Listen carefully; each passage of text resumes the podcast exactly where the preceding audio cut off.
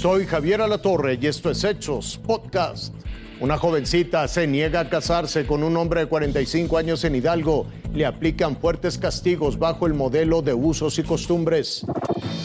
Romper su compromiso matrimonial le costó la cárcel y una multa de 60 mil pesos. Adriana Bebe, de 19 años, discutió con su novio de 45 en las calles de la comunidad indígena de Santo Domingo, en Atlapesco. Él insistía en llevar a cabo la boda, ella se negó.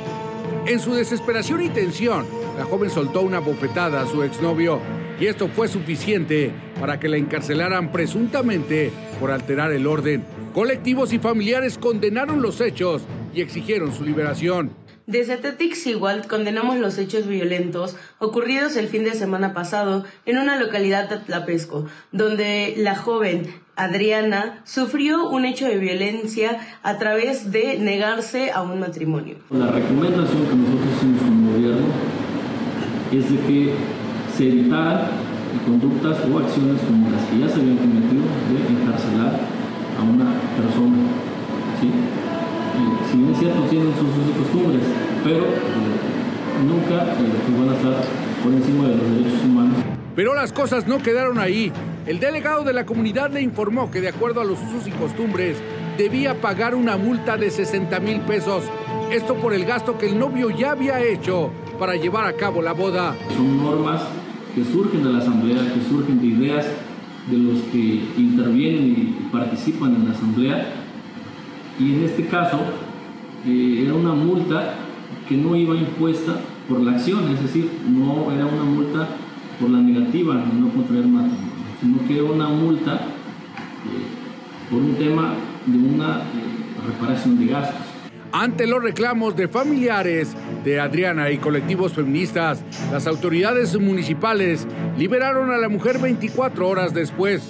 Los representantes comunales de Santo Domingo accedieron, pero le notificaron a Adriana que aún debe pagar la multa de 60 mil pesos. Leonardo Herrera, Fuerza Informativa Azteca. Los problemas de las personas que no tienen acta de nacimiento.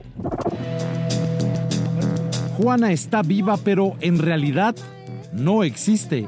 Me dijeron que no existo, ya me buscaron, ahí de hecho me dieron una constancia de no existencia.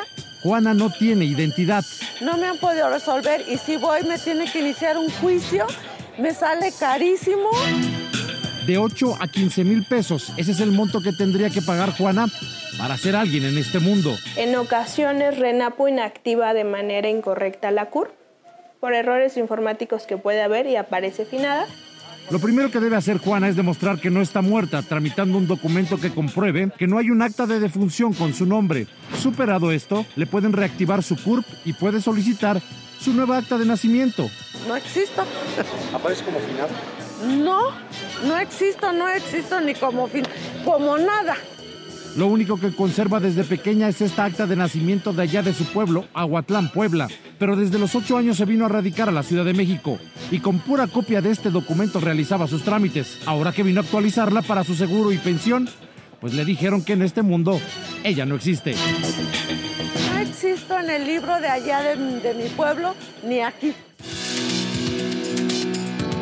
La última encuesta del INEGI reveló que el 0.8% de la población en México no cuenta con acta de nacimiento. Son casi un millón ocho mil mexicanos como Juana. No existen. Y los que existen, algunos presentan errores en captura de sus actas, incluyendo las de género. Hace 20 años registré a mi hija, pero le pusieron en su acta no género, que no saben si es niña o niño. Entonces nos dimos cuenta cuando ella fue a sacar su credencial de lector, no la pudo sacar. Habitantes de la Ciudad de México, si sus actas de nacimiento presentan errores desde origen, es decir, desde que los registraron al momento del nacimiento, hay que implementar un procedimiento administrativo.